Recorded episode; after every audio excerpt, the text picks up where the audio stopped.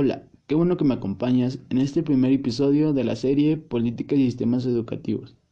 Quien te acompaña es Javier Mendoza. Y en este espacio estaremos comentando sobre la visión del federalismo y el gobierno de la educación. Espero que te puedas quedar hasta el final y descubrir más sobre las políticas educativas de nuestro país. Comenzamos. En este pequeño audio estaremos hablando del federalismo y el gobierno de la educación, que es la lectura correspondiente a la sección 4 de la materia política educativa. Bueno, la lectura dice que los sistemas de educación de América Latina fueron altamente concentrados. En sus diseños los países optaron por una oferta educativa del gobierno. Para aclarar, ¿qué es descentralización?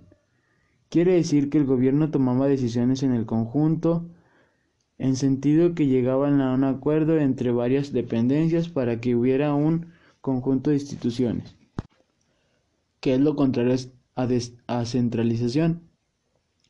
Nos da a entender que las decisiones las tomaba una sola persona o institución. En América Latina solo existen tres países con, que son federales, México, Argentina y Brasil. En el inciso A nos da como referencia el tema de federalismo, en las principales leyes educativas y decía que las leyes generales de la educación son las que claramente limitan las atribuciones de los diferentes niveles. Una de las principales leyes obligatorias es la educación, desde preescolar hasta nivel media superior. Otra es que los docentes deben estar preparados y bien, y bien evaluados, además de, de bien capacitados, para poder dar clases. Y por mencionar otra, el apoyo de los padres de tal manera.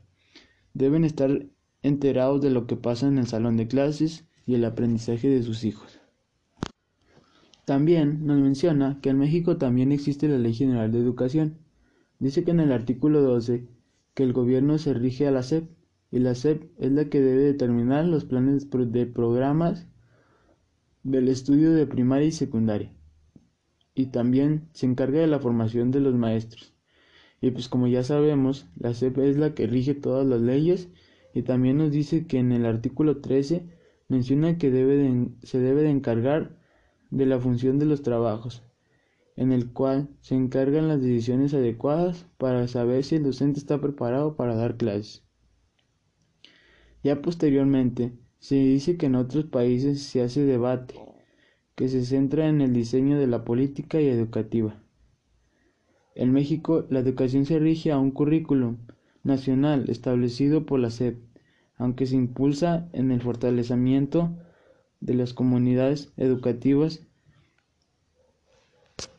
mediante la autonomía curricular. Esto quiere decir que si la SEP rige leyes, la institución, si quiere, puede poner una que otra para el buen comportamiento. Qué bueno que te hayas quedado hasta el final. Espero y te sirva de algo mi información.